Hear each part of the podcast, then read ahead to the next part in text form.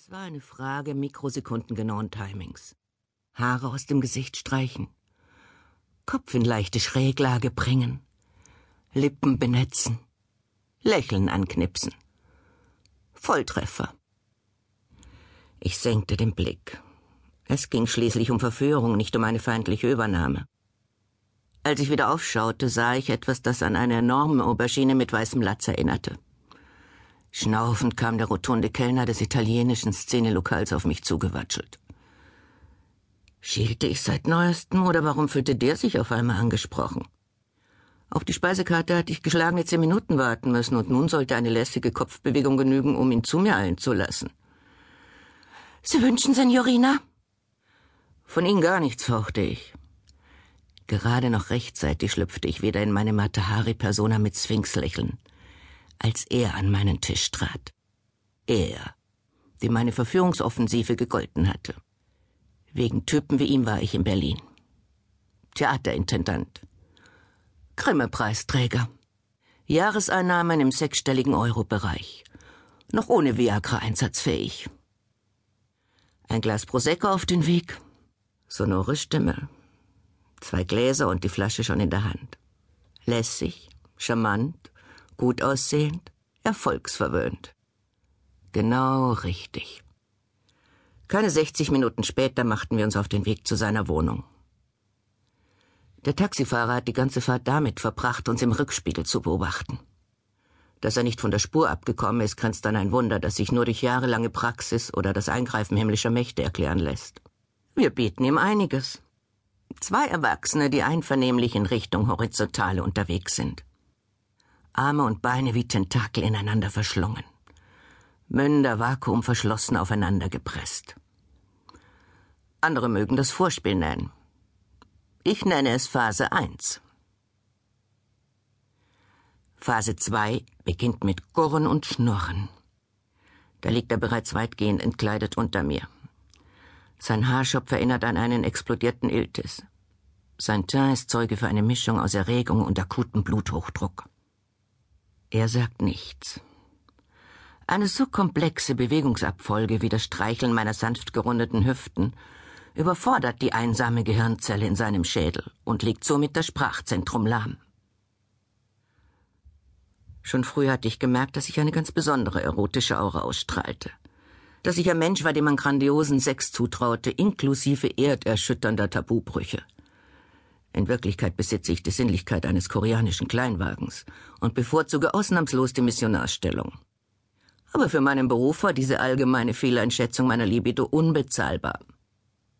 Ich räkle mich auf dem Braunbärfell, das er Brustbehaarung nennt. Er stöhnt seinen Genuss heraus, versetzt meinen kräftigen Klaps auf den Po. Ich raune ihm mit rauchiger Stimme ins Ohr. Wie sehr ich kleine Fesselspielchen mag. Er weilt schon viele Jahrzehnte auf diesem Globus, aber solch heiße Bereitwilligkeit hat er offenbar noch nie erlebt. Zumindest nicht umsonst. Seine Mundwinkel verziehen sich nach oben, während ich die Plüschhandschellen aus meiner Pradertasche fische. Und zack ist er am Bettgestell festgemacht. Noch freut er sich. Da geht hinter mir die Schlafzimmertür auf und Mutti ruft, bist du endlich soweit? Phase 3 läuft immer gleich ab. Mutti nörgelt. Mein Gott, du hast dir wieder Zeit gelassen. Man könnte fast glauben, es gefällt dir. Tut es nicht, blaffe ich pampig. Tut es doch, lästert Mutti. Und nächstes Mal bittest du gefälligst den Taxifahrer nicht so schnell zu fahren. Ich bin ja kaum hinterhergekommen. Ich habe immerhin dafür gesorgt, dass die Wohnungstür nur angelehnt war, wehre ich mich. Das ist ja wohl eine Selbstverständlichkeit. Mutti guckt streng. Mit diesem Geplänkel vertreiben wir uns die Zeit, während wir die Wohnung nach tragbaren Wertgegenständen durchsuchen. Und ich spreche hier nicht von Stereoanlagen, sondern von seiner Rolex, seinen goldenen Manschettenknöpfen und einer Geldkassette mit zehntausend Schleifen zwischen seinen Boxershorts. Währenddessen grunzt der Wohnungsinhaber, dem ich seine Socken in den Mund gestopft habe, und er geht sich in sinnlosen Befreiungsversuchen. Mit seinen ruckartigen Bewegungen ruppelt er sich die Haut von den Handgelenken, aber dafür kann ich nichts. Würde er still liegen, wie ich es ihm befohlen habe, wäre die Angelegenheit absolut schmerzlos für ihn. Die Adern auf seiner Stirn sind zorngeschwellt. Wie kommt einer, der eine echte Rolex sein eigen nennt, überhaupt dazu, sich aufzuregen? Bloß weil sein heimisches Sparschwein geknackt wird. Das bisschen Klimpergeld kratzt ihn doch gar nicht. Darüber könnte ich mich echt ärgern, wenn ich nicht schon mit meiner Wut auf Mutti vollauf beschäftigt wäre. Das ist aber dürftig hier, motzt Mutti. Durch ein kaum wahrnehmbares Anspannen der Nasenmuskulatur gibt sie mir zu verstehen, dass meine Auswahl der Zielperson wieder einmal eklatant missraten ist. Warum hast du diesen Theatertypen genommen und nicht den Zigarillo-Raucher zwei Tische weiter rechts? Der hätte bestimmt mehr zu bieten gehabt. Das war ein Society-Schönheitschirurg. Wenn Mutti irgendwo einen Promi entdeckte, ging sie immer gleich per Handy online und checkte seinen finanziellen Background. Ich schweige und schiebe eine Maria Callas CD in meine Prada-Tasche. Was machst du denn da? Die CD bringt doch nichts ein. Oder willst du etwa ein persönliches Andenken an diesen Höhlenmenschen? Mutti, lass gut sein, warne ich. Doch vergebens. Wirklich, diese Unprofessionalität, ich weiß gar nicht, von wem du das hast, bestimmt von deinem Vater. Da raste ich aus. Ich werde wütend. Üblicherweise setzen wir uns in Phase 4 ab. Getrennt versteht sich.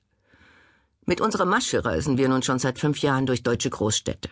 Erst Frankfurt, dann München, später Stuttgart und Hamburg. Und jetzt Berlin.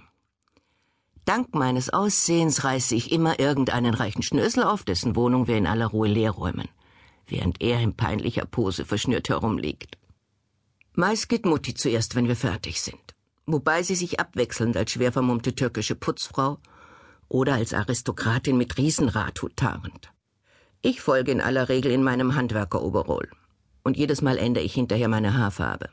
Mein Styling, mein ganzes Ich. Aber jetzt habe ich es satt.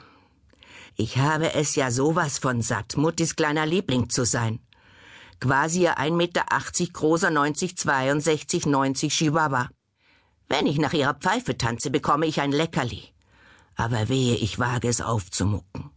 Und nie, wirklich nie gibt es ein Lob. Mein Befreiungsschlag ist nicht weiter schwer. Ich knalle die Vase auch nicht wirklich fest auf ihren Hinterkopf. Nur so kräftig, dass Mutti kurzzeitig ausgenockt wird.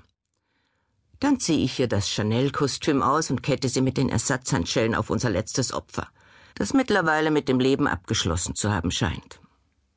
Ein wirklich niedliches Stillleben. Das in dem Augenblick, als Mutti wieder zu sich kommt, ihre Situation erkennt und wie eine Furie loszittert, zu einem Horrorkabinettstück wird. Hätte sie sich mal frische Unterwäsche angezogen, wie sie es bei mir immer anmahnt.